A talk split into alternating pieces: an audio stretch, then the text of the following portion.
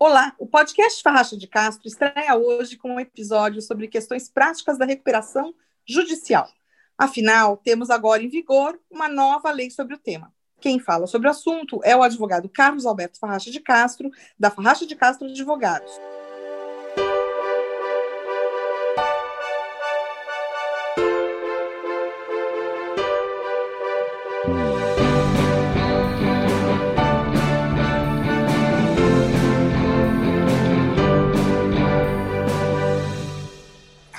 Como vai?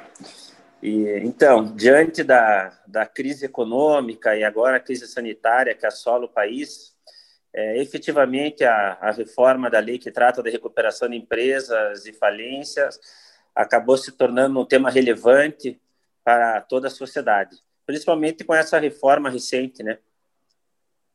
Entendi. Agora, o Brasil tem um baixo índice de recuperação judicial bem sucedida. É assim no mundo inteiro, aqui é por volta de 20%, né? A lei que acabou de entrar em vigor deve mudar esse quadro? Eu espero que sim.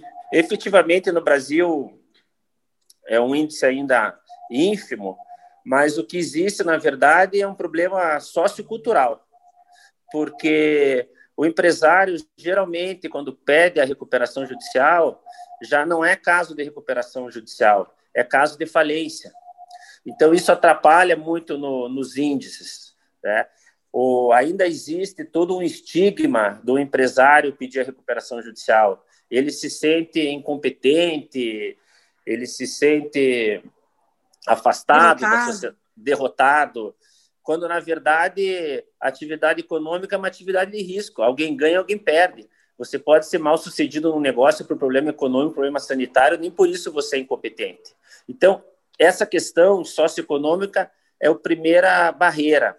A segunda, e não é um problema só do Brasil, é um problema semelhante da Itália, outros países, é a morosidade do judiciário.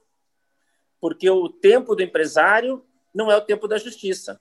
15 dias, 10 dias para uma decisão judicial é algo rápido. Agora, 10, 15 dias pode quebrar um empresário. Né? Nesse particular, eu acredito que a reforma da, da lei de recuperação ela vem auxiliar, principalmente. Ela traz apoio para o empresário? Traz apoio, inclusive incentiva o que já está acontecendo aqui no Paraná, em Pernambuco, São Paulo, é a especialização das varas cíveis e das câmaras do tribunal. Né? Pessoas especializadas nos processos. E eu não digo aqui só a capacidade dos juízes, porque isso acredito que eles têm de sobra, mas digo dos próprios servidores, dos advogados, dos oficiais de justiça, até porque a recuperação judicial é um processo coletivo. É diferente de uma discussão contratual, é uma ação de despejo, uma execução. Aqui é um devedor que está com uma crise econômica financeira transitória, ele vai a juízo pedir uma proteção, e depois negociar com todos os seus credores. Agora, tem a questão do crédito também, né? A nova lei vai trazer mais crédito? A gente pode apostar nisso, que a lei vai facilitar o acesso a crédito do empresário em recuperação? Gostaria de dizer sim, mas nesse particular eu sou um pouco pessimista, né? A questão do crédito é uma questão bem delicada. Quando a lei entrou em vigor em 2005, havia uma discussão das instituições financeiras dizendo: olha, nós precisamos de mais garantia. Se nós tivermos, tivermos mais garantia, nós temos condições de emprestar dinheiro a uma taxa mais barata. E isso fomenta o crédito. Pois bem, eles receberam novas garantias, a exemplo da alienação fiduciária, que fica fora da lei de recuperação judicial. E o mercado demonstrou que não houve a redução dos juros e tampouco linhas de crédito. Pelo contrário, né?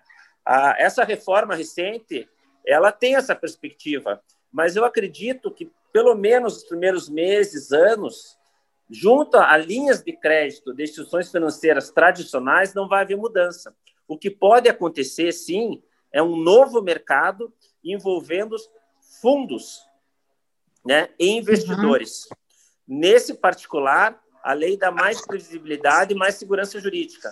Ou seja, aquele fundo de investimento ou aquele investidor, pessoa jurídica, que investe numa sociedade em recuperação, ele tem privilégios e a garantia de recuperar o dinheiro dele. Inclusive, caso se convola em falência, ele também tem um benefício. Então, eu acredito que vai criar um novo microsistema no incentivo à empresa de recuperação, no incentivo da compra dos créditos, das negociações, com maior transparência, porque agora quem compra um crédito na recuperação tem prazo para avisar o juiz. Né? Nesse particular, sim. Agora, no tradicional, linha de crédito junto às gestões financeiras, privadas ou públicas, eu acredito que não vai trazer mudança, infelizmente. Que pena. Agora, sua fala anterior aí mencionou o fato de que algumas empresas só recorrem à recuperação judicial quando o caso não é mais de recuperação, mas de falência. Como saber assim quais são os sinais de que a recuperação judicial é uma boa saída para a empresa? Existem alguns critérios, alguns sinais que o empresário pode autoavaliar a sua empresa é, para saber que aquele é o momento adequado para isso? Então, são, são algumas questões, né? Ah, primeiro, o legislador, né? Ele lá no artigo no artigo 47, ele fala que a recuperação judicial é um mecanismo que pode ser utilizado pelo empresário que atravessa uma crise financeira ou econômica transitória ou seja, tem chance de reverter. Quando essa crise é irreversível, no artigo 105 da lei, ele fala que o empresário deve pedir falência. Assim estabelece o legislador. Né? Agora, o que nós temos que entender que problema econômico se resolve com medidas econômicas. O direito, e o direito, quando eu, eu coloco aqui a ação de recuperação judicial ou recuperação extrajudicial, é um instrumental facilitador da negociação, facilitador da redução. Né? Agora, o empresário tem que entender, é, primeiro, o mercado dele. Né? É, eu atendia recentemente um, um empresário que trabalha no setor de combustíveis, postos de gasolina, tem uma rede. Né? A equipe dele já está fazendo uma análise para daqui 20 anos está achando que esse mercado não vai existir mais em razão dos carros elétricos e outras fontes, né? Que vai substituir. Veja, é, se o mundo fosse só de, de carros elétricos daqui a 20 anos, não adianta ele pedir recuperação judicial, porque o problema não é, o problema é econômico. Então, a, a primeira questão para o empresário resolver é se essa crise é reversível. Outra coisa, se ainda existe colocação no mercado. Né? Porque essa crise pode ser também problemas de sucessão na empresa, problemas de gestão, problemas de pandemia que fechou o mercado. Por, exemplo, o ramo de restaurante né, e serviços, eu, eu poderia ter uma atividade econômica rentável, o lockdown ficou inviável. Então, assim, há possibilidade, meu negócio é bom, meu negócio dá margem. Então, eu vou fazer uma reestruturação na empresa, vou alongar as dívidas, pedir redução, vender um ativo. Ou seja, o empresário tem o empresário tem que fazer toda, toda essa análise. Agora, se realmente o negócio Ver é se vale, vale essa é, aposta do ponto ó, de vista eu, do mercado. É, vamos fazer assim, ó, se eu começar meu negócio agora, ele é rentável? É. Tem mercado? Tem. Então, eu vou tratar do meu passivo. Eu sempre digo né, que a recuperação judicial, além de ser um processo coletivo, envolve vários atores, também não é, não é um, um exercício exclusivo de advogado. Você tem que ter uma equipe multidisciplinar, né? O contador, o consultor, o avaliador e principalmente o próprio empresário. Perfeito. Agora, a nova lei poderia ir mais longe? O que, que ficou faltando para ela ser uma lei realmente robusta em termos de recuperação judicial? Eu penso que ela poderia ter sido melhor e o projeto aprovado, nesse particular, ele evoluía na questão fiscal. O que, que aconteceu com a reforma da lei de falência? O governo federal anterior mandou um anteprojeto que ele era tão draconiano, tão abusivo, é, apresentava um retrocesso da jurisprudência já consolidada, que isso fez que a sociedade organizada é, discutisse um novo projeto. Então, a OAB, os empresários, a própria Febraban, toda a sociedade se uniu e apresentou um, ante, um novo projeto, aquele que existia. E isso foram vários debates, audiências públicas das quais eu participei, E houve um consenso junto ao Congresso, inclusive na questão de possibilitar um parcelamento dos débitos fiscais diferenciado aos empresários, aproveitando o prejuízo fiscal, reduzindo multa. Isso foi negociado, inclusive, com a Fazenda Nacional. E a sociedade ficou perplexa que, por ocasião da promulgação, o presidente vetou essa parte. Alguns agentes do próprio Ministério da Economia não entenderam. Então, eu penso que esse veto prejudicou. É, é bem verdade que falam, não, mas você não pode dar tratamento diferenciado, porque o empresário que está bem, ele está recolhendo impostos, daí o que tem dívida não recolhe, não é bem assim, né? A gente tem que pensar, como dizia o professor é, Miguel Reale, que as pessoas estão de boa fé. Então, se a pessoa está com dívida, ela não está conseguindo pagar, tem que dar mecanismo para ela voltar à atividade econômica. Porque se, se for um empresário fraudador, se tiver dolo, daí sim é caso do direito penal, de sonegação, de tudo mais. Então, nesse particular dos débitos fiscais, eu penso que o veto prejudicou muito. O projeto aprovado no Congresso é melhor, né? A, a sociedade civil está se reorganizando com manifestos, com trabalho para tentar derrubar o veto, mas isso é um processo político bem complicado. E eu penso também que a, que a reforma da lei ela poderia ter sido mais o, o, legislador poderia ter sido mais audacioso no que diz respeito ao retorno do empresário falido à atividade econômica. É bem verdade que melhorou. Antigamente, o empresário tinha sua falência decretada, esse processo demorava de três a quatro anos.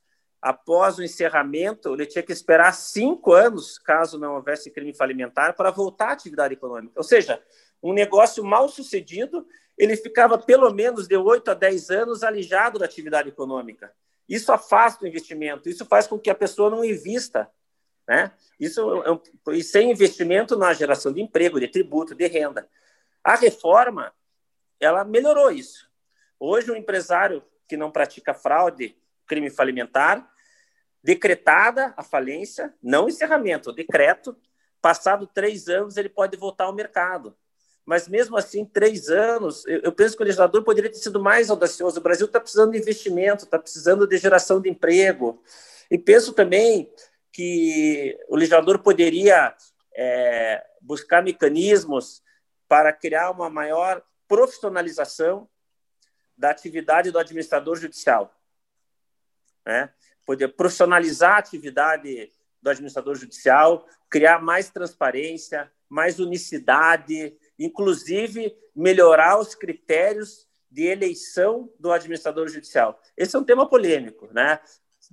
Isso gera outros debates e não é de agora, mas era o momento da reforma, então nisso daí é, ficou a desejar, com, com toda humildade. É, diante desse quadro todo, é, o que recado a gente pode dar, né? Que recado o escritório, é, o, o seu trabalho profissional dá para os pequenos e médios empreendedores em relação à recuperação judicial? Veja, a maioria do, da, dos negócios no Brasil são formados por pequenos e médios empreendedores. É, esse é um defeito da nossa lei de recuperação judicial e falência. E aqui também pecou o legislador, porque o processo de recuperação judicial é um processo oneroso. Eu não digo só no que diz respeito às custas e honorários, mas porque envolve um plano de recuperação, isso gera consultor, assembleias. É um processo que ele é mais voltado ao médio e grande empresário. Está na, na hora do legislador, e poderia ter sido agora, eu repito, pensar no pequeno e no médio. Mas o nosso ordenamento jurídico, ele tem mecanismos para auxiliar o pequeno e médio. Né? Tanto na negociação extrajudicial, na mediação, na revisão contratual, né? e talvez até, se for o caso, numa recuperação judicial. Mas o importante é, havendo sinais de inadimplência, né? porque a inadimplência é o não pagamento de uma dívida líquida e certa no seu vencimento. Então, vamos imaginar que hoje vence um boleto bancário, eu não tenho dinheiro para pagar, mas eu posso ter um terreno, eu posso ter mercadoria. Né? Eu só estou inadimplente. A insolvência, não eu tenho um ativo lá de 50 mil e tenho dívidas de 90 mil, daí eu estou insolvente. Eu vejo que ao pequeno e médio empresário, nos primeiros sinais de inadimplência, ele deve agir. Né? Deve superar, afastar esses estigmas de incompetência, de derrota e cuidar do negócio dele. Chamar os credores. E, e nesse particular, inclusive com a reforma da lei de falência, e principalmente é, a pandemia, né? essa trágica pandemia, essa crise sanitária da Covid, mas ela acaba deixando alguns ensinamentos. Né? Não só que o ser humano tem que ser mais solidário, mas em decorrência disso, no mundo empresarial e até nos processos judiciais, o brasileiro está aprendendo a negociar. É, eu talvez muito otimista, já defendo que o direito da insolvência está entrando numa nova fase do dever de negociar. Não estou dizendo que ah, o empresário é obrigado a aceitar uma proposta de acordo, não é isso. Mas eu penso que hoje em dia ele é obrigado a ouvir. Ele pode até dizer não, mas ele é obrigado a ouvir a proposta e ver o que é melhor. Até porque o judiciário nem sempre atende aos anseios. Quem ganha acha que ganhou pouco, quem perde acha que perdeu muito. Né? E a atividade econômica tem que ser resolvida pelos seus agentes, devedor, credor, empregado, consumidor. O juiz tem Uma que via de um... conciliação. Claro, o juiz tem que prezar pela legalidade desse processo, dessa negociação. Então, me parece que o pequeno e médio empresário tem que buscar essas vias, né? não esperar é, o negócio se tornar inviável, e muito menos, Sandra, que é uma realidade triste, até por desinformação, abandonar o seu negócio e é o que mais acontece. Pela necessidade e falta de informação, o pequeno e médio empresário fecha as portas, entrega o ponto, né, o contrato de locação, tenta pagar os funcionários e esquece. Daí a sociedade empresária fica irregular, fica com impostos, fica com trabalhista, e ele fica carregando esse passivo para o resto da vida. Às vezes passa cinco, seis anos e ele é surpreendido com o oficial de justiça com uma penhora na conta bancária, com a penhora do carro, ou ele fica com crédito sujo, daí acaba montando um negócio no nome de terceiro, se incomoda com o terceiro, por isso que não é recomendável. Então, é, o que fica o empresário é para enfrentar essa situação, porque a pessoa jurídica ela tem que ter início, meio e fim. Não é porque está com dívida, vou fechar tudo e acabou. Não, tem que encerrar. E, e se e fechar, falência... fechar formalmente. Claro, e a falência é o modo regular de extinção das obrigações, fecha formalmente, termina, mas você sabe que vai ter um recomeço. E existem vários exemplos na história mundial de pessoas que já tiveram sucesso em algumas atividades e depois se tornaram grandes empresários. Muito bem. Muito obrigada, doutor Carlos Alberto, doutor Tuco. É, eu que eu agradeço a oportunidade. A. Ah, excelente. Então, agora nós temos esse podcast do escritório, portanto, todo mês um novo episódio, não é isso? É, espero que seja um novo veículo aí de aprendizado, de debate com a comunidade, que a gente né, procure superar essas crises e uma sociedade melhor, né, através do debate, do aprendizado, do conhecimento. E fiquei muito feliz aí de, de poder participar. Muito bom. Eu lembro a todos os nossos ouvintes que os episódios do podcast Farracha de Castro podem ser ouvidos no Spotify, na Apple e no Google Play. Então, até o próximo episódio. Obrigado.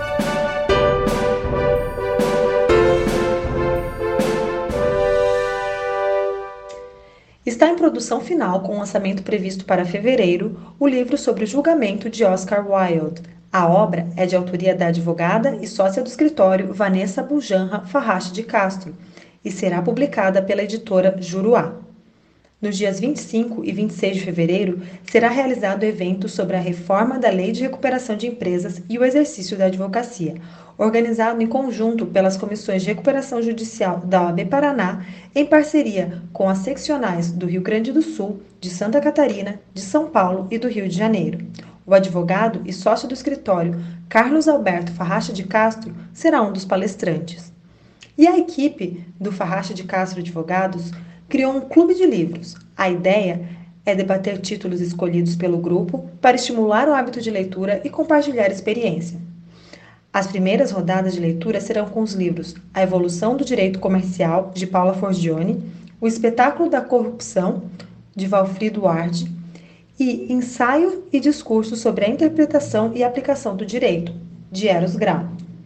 E você pode ler no blog Livre Instância um artigo sobre a tentativa de desconstrução da educação inclusiva no Brasil, do advogado e sócio do escritório Cláudio Berti. Acesse www.livreinstância.com.br e encontre conteúdo sobre direito, liberdade, cultura e comportamento.